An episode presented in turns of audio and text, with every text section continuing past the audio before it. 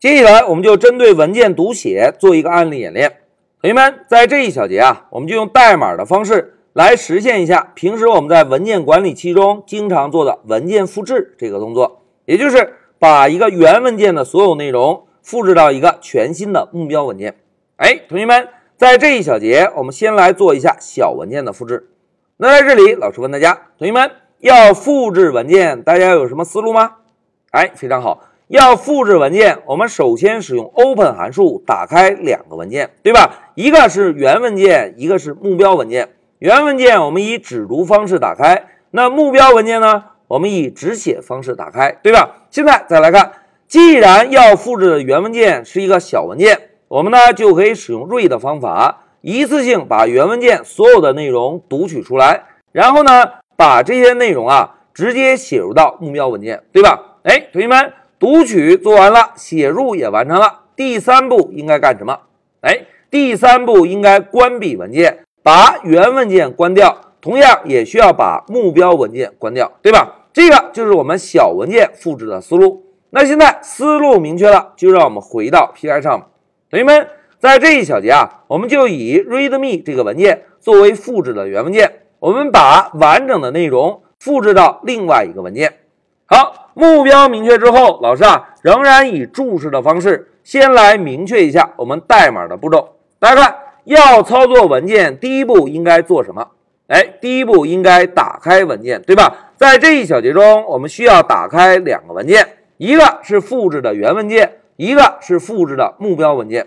然后呢，我们打开文件之后，是不是就可以进行读写操作，对吧？我们从原文件中读取内容。然后把读取到的内容写入到目标文件。哎，同学们，当针对文件操作完成，第三步我们应该做什么事情？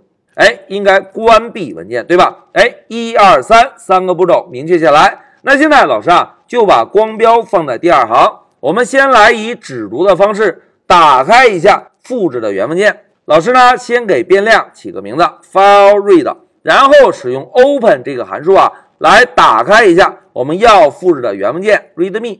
哎，原文件打开之后，不要忘记哦，我们还要打开一下目标文件，对吧？老师呢，再起个名字，file write，同样使用 open 这个函数。哎，我们先给目标文件起个名字，叫做 readme，然后呢，增加一个中括号，在中括号中，老师写下附件。哎，我们给目标文件起了一个名字，同时注意哦。目标文件我们要以只写方式打开，对吧？要以只写方式打开，我们就需要指定一下文件的打开方式是只写的。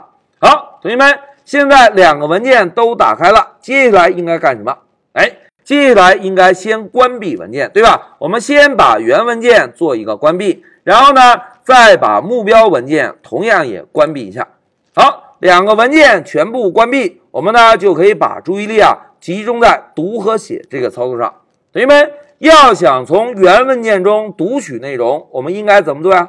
哎，应该让这个对象来调用 read 方法，对吧？同时，read 方法会返回文件的所有内容。老师呢就定一个 text 变量接收一下。现在老师啊就用 file read 这个对象来调用一下 read 方法。哎，同学们看，现在已经完成了读的动作。那接下来是不是要做一个写的动作？那要写入文件，我们啊就用 file write 这个对象来调用一下 write 的方法，同时把我们刚刚读取到的内容当做参数传递进来。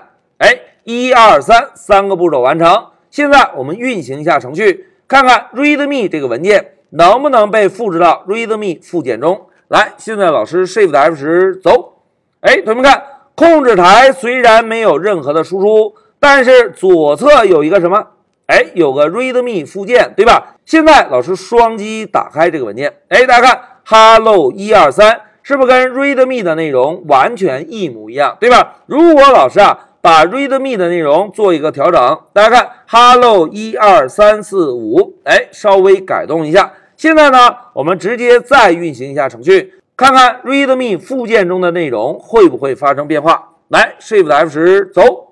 哎，同学们看，在程序执行之后，hello 三四五立刻被复制到这个文件中，对吧？哎，这个就是小文件的复制。大家看，要实现小文件复制，我们呢需要打开两个文件，原文件以只读方式打开，目标文件以只写方式打开。然后呢，我们从原文件中读取所有的内容，把读取到的内容直接写入到目标文件。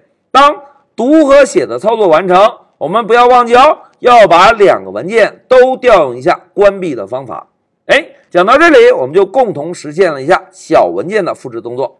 好，讲到这里，老师先暂停一下视频。